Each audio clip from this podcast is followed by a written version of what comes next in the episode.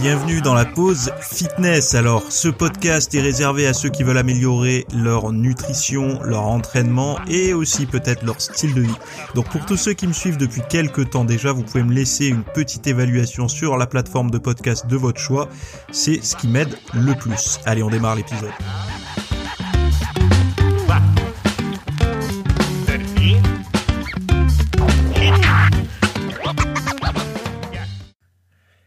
Salut à tous, nouvel épisode aujourd'hui. Donc aujourd'hui, on va parler de la qualité de l'eau, on va parler du sucre dans le cerveau, euh, mais également de la position idéale pour la santé, etc. Alors, je ne sais pas si vous avez suivi un petit peu euh, votre boîte mail euh, ce week-end, mais j'ai parlé de, enfin, j'ai fait une enquête sur les régimes populaires, on va dire du, 20e siècle. Il y en a un qui se détachait vraiment des autres, euh, qui était vraiment euh, bah, non seulement très étudié, mais aussi très efficace. En fait, très souvent, les régimes efficaces, les régimes qui fonctionnent sont souvent des régimes qui à la base sont prévus, euh, par exemple dans les hôpitaux, euh, c'est des protocoles en fait, hein, des protocoles par exemple pour faire perdre du poids à un individu avant une chirurgie ou alors euh, parce qu'il est dans un niveau d'obésité tellement à risque qu'il faut lui faire perdre du poids très rapidement. Alors évidemment, il y avait le jeûne, hein, on coupait les gens de, d'alimentation, on leur faisait pas manger du tout. Ça marchait bien, mais bon, le, le taux d'abandon était quand même assez élevé, surtout euh, dès que les personnes sont retrouvées, euh, euh, se retrouvaient à la maison, livrées à elles-mêmes, etc. Le jeûne, bah, ça tient plus parce que les personnes, euh, c'est normal, l'humain a faim et quand l'humain a faim, il mange. Et donc ils ont trouvé un autre régime qui permettait justement à ces personnes-là de pouvoir manger et de perdre beaucoup de poids. Donc l'idée c'était de perdre à peu près. Alors eux ils vont jusqu'à 4 kilos semaine. Je dirais euh, à danger, attention parce que là ça c'est ça veut dire qu'on qu'on y laisse quand même pas mal de steak. Hein. Donc déjà 2 kilos c'est bien, 2 kilos euh, sur au début hein, parce qu'il y a une partie c'est de l'eau. Donc c'est c'est déjà bien. Mais c'est un régime qui a été popularisé dans les années 70, donc ça vient de Harvard, et, euh, et ensuite ça a été adopté par beaucoup de, de je vais dire de people de l'époque, mais un petit peu, euh, si vous lisez un petit peu toutes les interviews qui se sont faites autour de ça, vous verrez qu'il y en a beaucoup qui l'ont adopté. Et moi, ça m'a intéressé parce que je suis retourné dans les archives de journaux, plus toutes les études scientifiques, parce que l'avantage d'un régime quand il est étudié au niveau scientifique, c'est que bah, il y a beaucoup de, de personnes que à qui ça plaît, donc ils vont faire des études, mais il y a aussi beaucoup de personnes à qui ça ne plaît pas, donc ils vont aussi faire des études pour tenter de démonter. Et des décennies après, en fait, euh, on peut recouper tout ça, pouvoir en tirer des, des leçons pour voir si ça fonctionne ou non. Et moi, ce que j'ai fait, c'est que bah, déjà j'ai récupéré tout ça, donc vous avez le, le la base, et ensuite comment l'appliquer, parce que c'est quelque chose qui fonctionne. Euh, moi, par exemple, c'est quelque chose que je peux faire sur cinq jours, pas plus, et euh, qui permet vraiment de bien décoiner, quoi. Voilà. Donc si ça vous intéresse, vous allez voir, j'en ai parlé ce week-end, donc c'est soit dans votre boîte mail, soit vous allez voir le lien dans les notes du podcast, et, euh, et vous aurez un petit peu la, la matière brute de tout ce euh, régime. Donc le premier sujet euh, du podcast, c'est la qualité de votre eau. Euh, donc certainement que vous vous êtes posé la question de savoir si c'était mieux de boire de l'eau en bouteille, de l'eau du robinet, des carafes filtrantes, etc. Sauf que, euh, alors ceux qui vont défendre les carafes filtrantes, les autres vont leur dire oui, mais c'est pas terrible. D'autres parce que c'est c'est dans du plastique. Les autres, ça, ça va être ça pour les bouteilles en plastique également. Ils vont dire c'est bien, mais ça pollue. Et puis les microplastiques se retrouvent dans l'eau. Et d'autres vont dire oui, mais l'eau du robinet, tu as des résidus de, de contraceptifs, de d'antibiotiques, etc. Donc tu fais que te polluer, plus le chlore. Euh, donc voilà. Bon, il y a un site là qui a fait euh, une recherche là-dessus et qui a, vous pouvez aller voir l'article complet d'ailleurs, bon c'est en anglais, hein. je vous ai traduit ça, mais une étude sur 35 marques d'eau en bouteille a révélé, qu'elles ne sont pas nécessairement plus sûres, plus propres ou de meilleure qualité que l'eau du robinet. Donc ça, ça fait chier. Alors c'est aux États-Unis. Hein. C'est pas, on n'est pas parce que l'Europe euh, et pas que l'Europe, parce que même en Suisse, mais il y a quand même une, une qualité du réseau de l'eau qui est légèrement supérieure. Et ça, ça peut venir du fait que les villes sont moins grandes et donc du coup les travaux pour remettre, euh, euh comment dire, euh, je vais pas dire aux normes, mais euh, de remettre au propre les canalisations représentent un coût moins élevé que, que, dans une ville qui en fait 10 ou 15 fois la taille aux États-Unis. Donc voilà. Donc euh, il y a aussi euh, problématique de sous-produits de désinfection. Donc euh, la lutte contre la contamination microbienne de l'eau potable a conduit à la création de sous-produits de désinfection et plus de 600 de ces sous-produits ont été identifiés. Donc en fait, quand on veut lutter contre les infections des bactéries et tout ça dans l'eau, eh ben on y injecte des produits et ces produits injectés dans l'eau se retrouvent dans l'organisme et ça, sur le moyen long terme, ça peut causer des soucis et c'est ce qu'ils ont cherché à vérifier. Donc, par exemple, l'exposition à long terme euh, à de l'eau potable chlorée peut augmenter le risque de cancer de la vessie de 27% après 40 ans. Donc, euh, le, cancer de la vessie, c'est aussi un cancer qui est assez souvent euh, trouvé chez les, les gros fumeurs. Hein. Il existe également des preuves d'un risque accru de certains types de malformations congénitales. Donc il est préférable de traiter la cause en empêchant la formation de sous-produits de désinfection, notamment en améliorant l'élimination initiale de la matière organique naturelle dans l'eau de source. Donc près de 40% des Américains utilisent un dispositif de purification de l'eau. Je ne sais pas si on est à 40% en France. Quand j'observe autour de moi, euh, je sais pas si presque la moitié de mes connaissances utilisent au moins une carafe filtrante ou quelque chose comme ça ou un filtre tout simplement. Donc euh, aux États-Unis, c'est près de 40%. Donc les filtres de réfrigérateur, euh, euh, vous savez, vous pouvez avoir des filtres parce que là-bas, alors leur frigo, contrairement à nous, même si on s'américanise, ils boivent beaucoup l'eau directement au frigo, les fontaines à eau, vous savez, avec la, la, poussette là, et vous, enfin l'espèce de petite languette qui dépasse, vous mettez votre verre, ça remplit l'eau, etc. Donc du coup, il peut y avoir un filtre intégré au frigo. Donc ça a éliminé plus de 96, ce genre de filtre a éliminé, plus de 96% des contaminants organiques euh, surpassant les filtres en pichet. Donc c'est mieux, tant mieux. Les systèmes d'osmose inverse sont encore plus efficaces. Mais leur coût, le gaspillage d'eau et la perte de minéraux euh, ne semblent pas justifiés. Donc dans l'ordre, on a euh, ces filtres-là, les filtres réfrigérateurs qui ont éliminé jusqu'à 96% des contaminants, qui apparemment c'est mieux que les, les filtres en pichet. Euh, et euh, par contre, l'osmose inverse est le plus efficace, mais c'est tellement efficace que ça, ça gaspille même de l'eau et on perd tous les minéraux. Enfin, une, grosse partie des minéraux. Donc purifier l'eau avec un fil de réfrigérateur ou de pichet coûte environ 1 centime par tasse, donc euh, par verre on pourrait dire, mais bon là vu que le, coût c'est pas le même, États-Unis, Europe, les calculs faut pas trop les prendre. alors il faut vraiment changer les filtres régulièrement parce qu'en fait, le, alors il y a, y a, y a évidemment il y a, y a quelque chose de marketing de le changer régulièrement, trop régulièrement. Donc c'est-à-dire que vous pouvez peut-être le faire traîner un petit peu plus que la durée affichée sur votre cadran. Mais euh, la problématique, c'est qu'après, il peut y avoir des bactéries qui s'y insèrent, et donc là, du coup, votre eau devient pire que l'eau du robinet. Donc c'est l'argument hein, en fait euh, pour le remplacer régulièrement. Euh, donc, qu'est-ce qu'ils disent? Tout comme il est important de, de le changer régulièrement à cause des bactéries, c'est comme les brosses à dents. En fait, c'est le même principe que les brosses à dents. Les brosses à dents, vous pouvez la garder pendant très longtemps, mais la problématique, c'est qu'elle va être, elle va accumuler des bactéries. Donc, une technique euh, qui donne dans l'article, c'est de faire, de plonger votre brosse à dents dans du vinaigre d'alcool pendant un certain temps pour, éliminer les bactéries au lieu de d'en acheter tout le temps.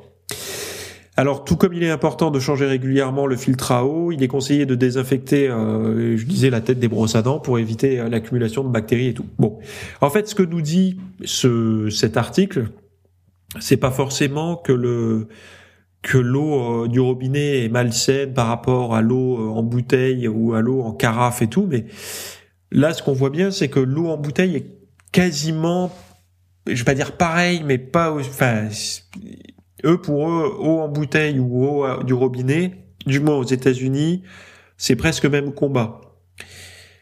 Donc euh, le combat se fait réellement entre l'eau filtrée et l'eau du robinet.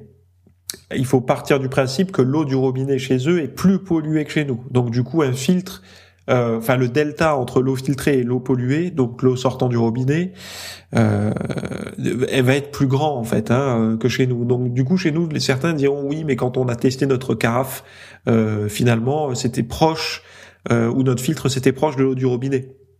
Mais c'est pas forcément mauvais signe. Ça veut peut-être dire aussi que l'eau qui sort du robinet est beaucoup plus saine. Donc du coup c'est mieux. Et donc, euh, si la carafe filtre, c'est encore mieux, mais euh, ça veut dire que si le delta est plus mince, c'est que l'eau est de meilleure qualité. puisque le même filtre ailleurs donne de meilleurs résultats parce que sur sur des eaux très je pas dire, j'aime pas le mot polluer parce que c'est de l'eau potable, mais de l'eau, enfin la potabilité de l'eau. Euh, encore une fois, les, les, les c'est, c'est, j'ai pas envie, j'ai envie de dire, c'est presque arbitraire, quoi. Mais bon, bref. Euh, pour rappel, vous pouvez retrouver logiquement la qualité de votre eau sur le site de la mairie. Donc, euh, par exemple, moi là, je suis sur le, le, le site dureté-eau.fr, région machin chose, alors Occitanie, Hérault, machin, plus la ville où j'habite, et ça me donne euh, le, le comment dire, on peut consulter l'analyse qui date du 27-09-2023. Euh, donc euh, au moment où j'enregistre le podcast, nous sommes le 13 11 2023, donc l'analyse n'est pas très vieille. Euh, donc il y a une dureté d'eau excessive dans ma dans ma région, hein, c'est pas nouveau. Euh, mais bon, je peux consulter euh, l'analyse, etc., qui me sera envoyée par email, etc., etc. Donc vous pouvez le faire vous aussi euh, dans votre patelin et donc euh, de voir un petit peu la dureté de l'eau. Euh, ça permet de savoir si vous allez ruiner vos appareils électroménagers, par exemple, si vous utilisez une eau non filtrée ou que vous utilisez pas de pastilles ou de vinaigre dans, dans vos trucs pour pour essayer d'enlever un petit peu le, le tartre. Donc voilà quoi. Bref, et c'est aussi pour la peau. Euh, si vous prenez une eau très dure en pleine poire et que vous avez la peau sensible, euh, je vous garantis que votre peau ne va pas apprécier. J'en ai parlé récemment dans une vidéo du jeudi, je crois, ou peut-être dans un podcast. Alors bouger plus. Euh, alors on en est bien là, oui, que je dise pas de bêtises. Ah non, c'est quand le sucre attaque le cerveau. Donc c'est le deuxième sujet. Donc des chercheurs dirigés euh, par euh, Fred Hutchinson Cancer, Research Center aux États-Unis, en mode ASMR, ont découvert un lien entre l'obésité et les troubles neurodégénératifs euh, tels que la maladie d'Alzheimer. L'étude révèle qu'un régime riche en sucre, caractéristique de l'obésité, donc j'aime bien euh, quand il précise ça, parce que ça c'est pas souvent dit, euh, régime riche en sucre, caractéristique de l'obésité, bim, euh, là, industrie du sucre en PLS, provoque une résistance à l'insuline dans le cerveau, alors pas que, hein, les graisses aussi, hein, enfin les graisses... surtout les mauvaises graisses. Hein. Cette résistance réduit la capacité du cerveau à éliminer les débris neuronaux, augmentant un risque de neurodégénérescence.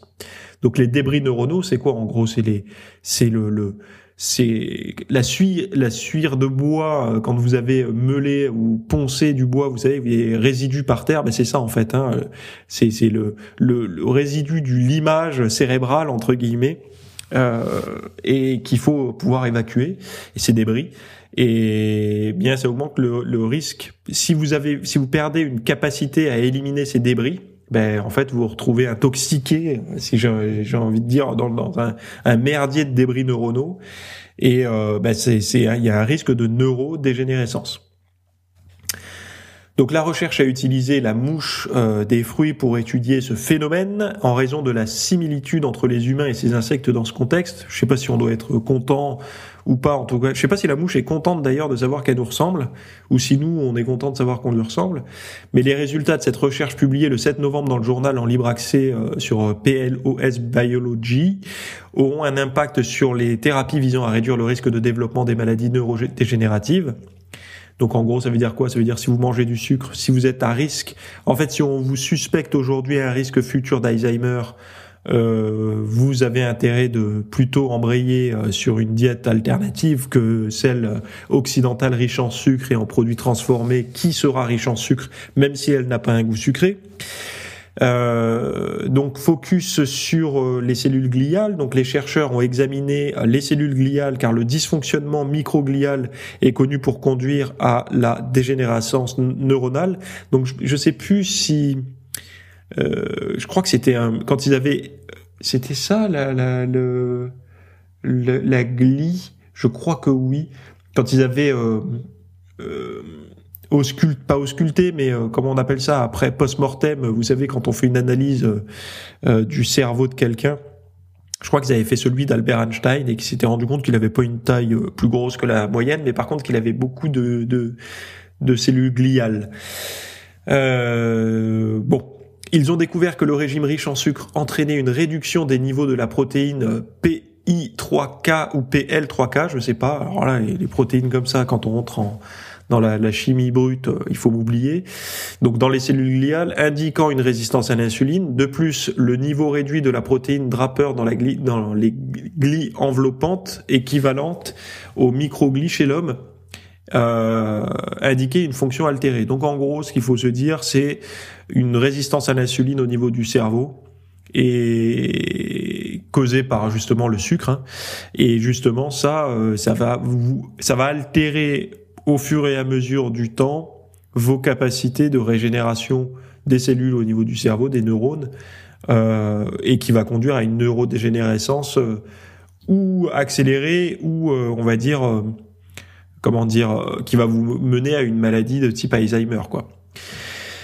Euh, donc la réduction artificielle des niveaux de, de ce PI3K entraînait à la fois une résistance à l'insuline et de faibles niveaux euh, de, de glies enveloppantes, comprenant leur capacité à éliminer les axones dégénérants pardon. Et donc cette étude fournit un aperçu de la matière dont les régimes favorisant l'obésité pourraient contribuer à un risque accru de troubles neurodégénératifs. De toute façon, c'est pas surprenant puisqu'il y a quelques années, il y avait déjà un lien qui avait été fait entre le diabète notamment le diabète de type 2 et les maladies neurodégénératives. Euh, qui le diabète étant quand même assez lié. C'est toujours ça qui est intéressant, c'est de voir que euh, dans le discours, le grand public reçoit un discours comme quoi le sucre, il faut pas le diaboliser, etc. Sauf que le jour où on va vous annoncer que vous avez un diabète, parce que ça arrivera peut-être même à moi. Hein. C'est pas parce qu'on fait du sport et qu'on fait attention à ce qu'on mange qu'on est protégé de la mort et des maladies. Hein. On réduit un peu le, risque, mais euh, on fait que réduire. On fait pas on fait pas disparaître le risque. Euh, eh bien, eux, ils n'ont pas de problème à nommer le coupable quand la pathologie est là. Donc, euh, et est-ce que c'est pas aussi la même chose qui la déclenche la pathologie? Euh, alors là, vous trouverez personne pour vous l'affirmer, puisque c'est des millions, voire des milliards d'euros en jeu, puisque ça voudrait dire nommer un aliment comme malsain publiquement, officiellement, aux, yeux du grand public et dans les recommandations de santé. Donc là, euh, c'est beaucoup trop important. Mais malheureusement, et je dis bien malheureusement, parce que je préférerais que ça soit l'inverse. Je préférerais qu'il n'y ait pas d'aliment euh, qui soit reconnu malsain par le corps. Je préférerais que euh, le fast-food, les pizzas, les Twix, les, enfin tous ces trucs-là, fassent prendre du muscle, fassent perdre du gras, euh, donnent de plus en plus d'énergie, fassent rajeunir, mettent en bonne santé, euh, comblent les apports en vitamines, minéraux, oligo-éléments. Ça serait mon souhait que tous ces aliments soient ultra sains pour la santé, puisqu'ils ont bon goût. Euh, je suis honnête euh, avec moi-même, ça a un bon goût, euh, c'est addictif en plus, donc ça voudrait dire que plus on en mange, plus on se retrouve en bonne santé. Sauf que eh ben, le, le, gravier dans la chaussure, c'est que ces trucs-là, ils, ils ont tout pour séduire, sauf ben, peut-être que pour la santé, c'est pas l'idéal. mais peut-être que dans quelques centaines d'années, euh, le corps aura commencé tout doucement à s'y adapter, et euh, ou alors n'auront survécu que des gens qui ont les bons gènes pour s'y adapter, et, euh, et donc du coup ça posera pas de problème. Mais bon. Euh, donc bouger plus pour vivre mieux. Donc une étude pionnière sur le mouvement et la santé cardiaque. Donc l'étude soutenue par le, la British Earth Foundation est publiée dans l'European Earth euh, Journal et la première à évaluer comment différents modèles de mouvement sur 24 heures sont liés à la santé cardiaque. Donc elle s'inscrit dans le cadre du consortium international prospective physical activity sitting and sleep. Voilà, donc PROPAS l'impact euh, Propass, euh, pas passe de il y a quelques années, hein. mais Propass c'est l'acronyme de tout ce que je viens de dire. Donc les maladies cardiovasculaires qui comprennent toutes les maladies du cœur et de la circulation sont la première cause de mortalité dans le monde et en 2021 elles étaient responsables euh, d'un décès sur trois avec la maladie coronarienne en tête de liste. Donc en gros on meurt plus violemment de, du cœur que d'autres choses. Les chercheurs de l'UCL ont analysé des données euh, de six études indiquant 15 246 personnes de cinq pays pour voir comment le comportement de mouvement au cours de la journée est associé à la santé cardiaque. Et donc les participants ont utilisé un dispositif portable pour mesurer leur activité sur 24 heures. L'étude a identifié une hiérarchie de comportement sur une durée typique de 24 heures, avec le temps passé en activité modérée à vigoureuse offrant le plus de bénéfices pour la santé cardiaque. On imagine. Suivi, par l'activité légère, la station debout et le sommeil par rapport à l'impact négatif du comportement sédentaire. Donc remplacer le comportement sédentaire par seulement 5 minutes d'activité modérée à vigoureuse a un effet notable sur la santé cardiaque. Par exemple, une femme de 54 ans avec un IMC moyen de 26,5, un changement de 30 minutes se traduit par une diminution de 0,64 de l'IMC. Bien que le temps passé en activité vigoureuse soit le moyen le plus rapide d'améliorer la santé cardiaque, il existe des moyens de bénéficier pour les personnes de toute capacité. Des ajustements mineurs comme l'utilisation d'un bureau debout peuvent être intégrés facilement dans une routine de travail, mais j'ai envie de vous dire, moi, si vous, si vous voulez intégrer des trucs simples sans investir dans un bureau debout qui coûte une blinde, mais sérieusement une blinde. Hein, ils ont, enfin pour un truc déjà ils sont moches, ils sont tous moches. Hein, les bureaux debout, euh, c'est des trucs d'entreprise. là, ils ont personne n'a réussi à trouver un truc élégant. Et ceux qui ont trouvé un, truc élégant, c'est impraticable si on travaille sérieusement. C'est-à-dire que c'est des trucs en bois, des cagettes là, c'est pas possible.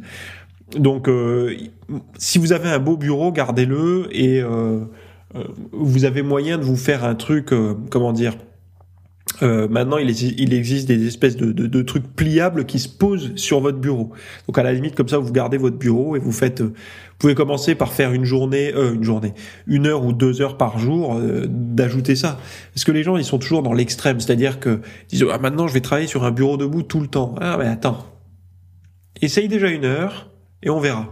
Il y a plein de petites techniques. Vous pouvez également utiliser un ballon de un medicine ball, enfin un ballon de gymnastique plutôt. Euh, comme ça au moins votre tronc sera un peu en mouvement. Euh, et alterner en fait. Le but étant de pas rester toujours dans la même posture. Alors je sais qu'il y a une armée de kinés, ostéopathes, etc., qui déconseillent un jour les ballons, le lendemain telle position et tout, puis qui disent finalement ah, c'est génial. Bon, chacun il va de son petit truc, mais ça, c'est quand on est dans une psychologie de position absolue. C'est-à-dire que du matin 8 heures jusqu'à la pause de 10 heures, puis après de la, fin de pause de 10 heures jusqu'à midi, puis de 13 heures ou 14 heures jusqu'à 17 heures le soir, euh, d'avoir une seule et même posture. Moi, je pense, et j'en suis même convaincu, mais c'est pas, c'est appuyé.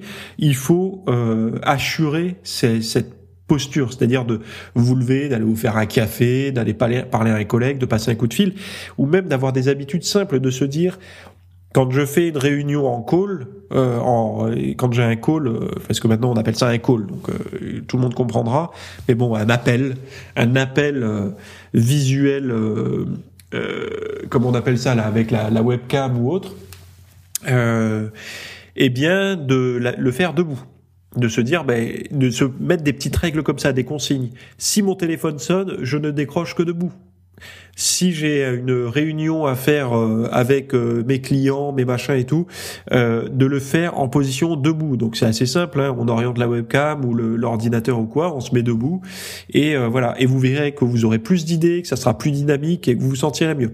Donc c'est des petits voilà. Et ça, ça coûte zéro. Hein. Il n'y a pas besoin d'argent puisqu'il n'y a pas besoin d'acheter un bureau debout ou autre. Vous faites juste ce genre de petits réflexes là.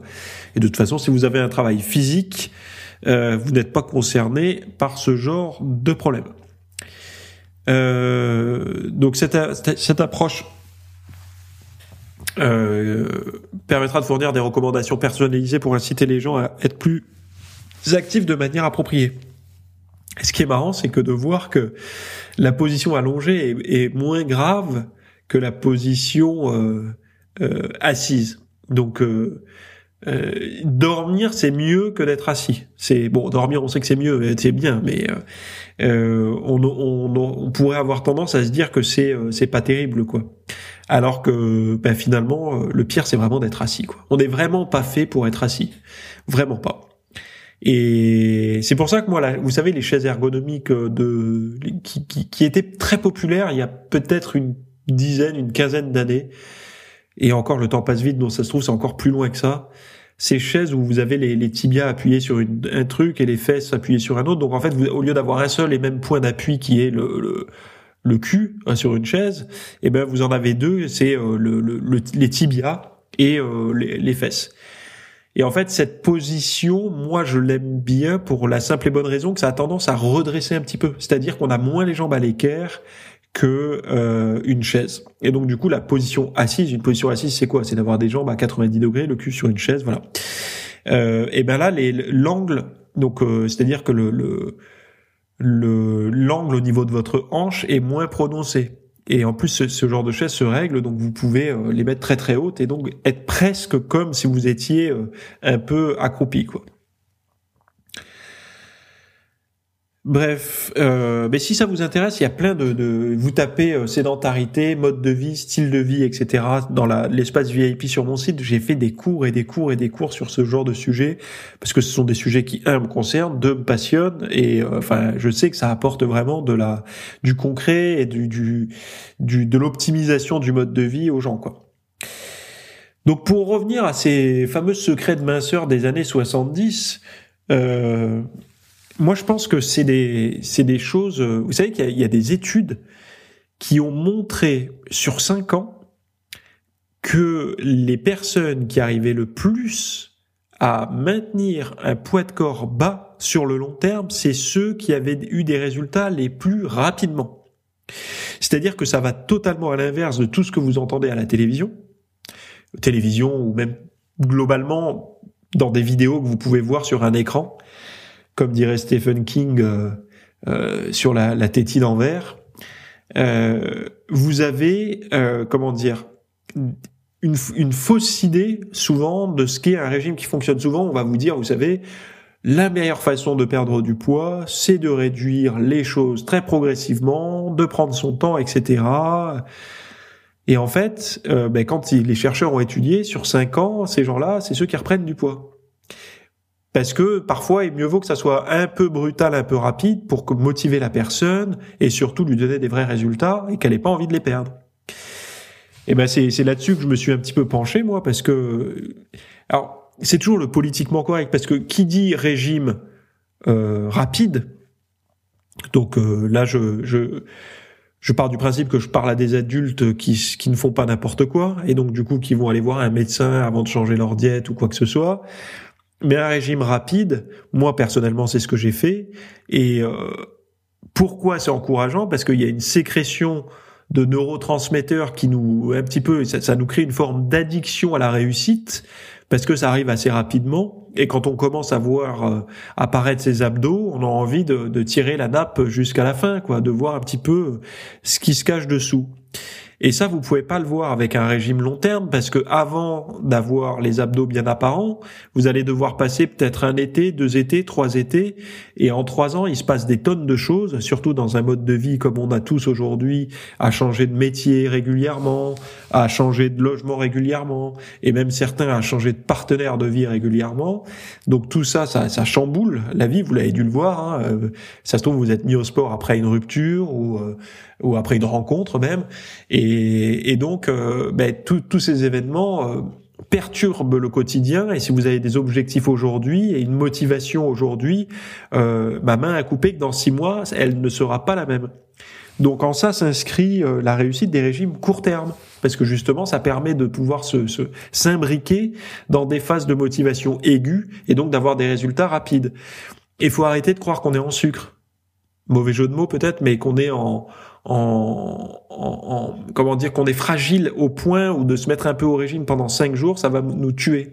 Donc en l'absence de pathologie, heureusement que l'être humain est capable de survivre. Et d'ailleurs, l'argumentation euh, un peu euh, malhonnête euh, que j'entends par rapport au régime rapide, c'est qu'ils disent attention, les régimes rapides c'est violent, c'est pas bon pour le cœur, etc. Blablabla. Bla bla. Bon.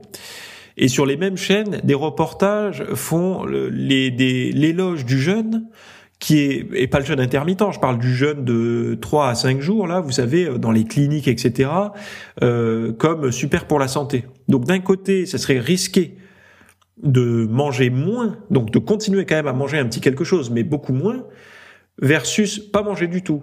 Donc il y a une forme d'hypocrisie, euh, parce qu'en fait, on a associé le mot, le mot régime agressif régime euh, violent entre guillemets, violent dans ses résultats et dans son application, euh, à risque, danger.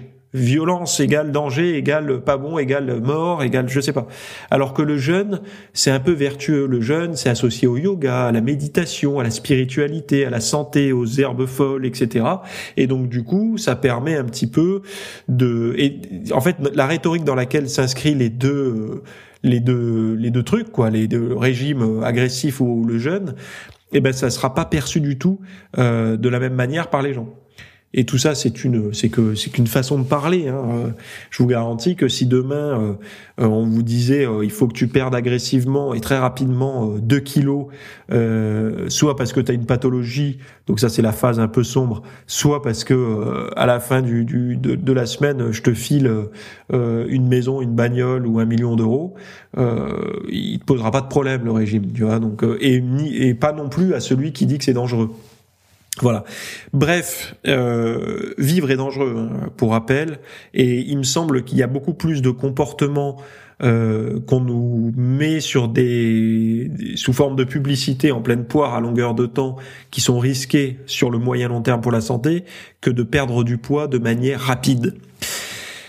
Donc si ça vous intéresse, si vous avez du poids à perdre de manière rapide euh, et que vous voulez savoir ce que faisaient les stars, euh, les people dans les années 70, c'est pour ça que j'ai trouvé un titre très euh, très années 70, euh, je sais plus ce que j'avais mis, mais un truc vraiment euh, ce régime des années 70, pourquoi tout le monde l'a oublié parce que c'est vrai que c'est un régime très pratiqué. En plus, moi, j'ai lu pas mal de biographies de l'époque euh, et d'articles et tout ça. Et c'est vrai que c'était quelque chose qui était commun.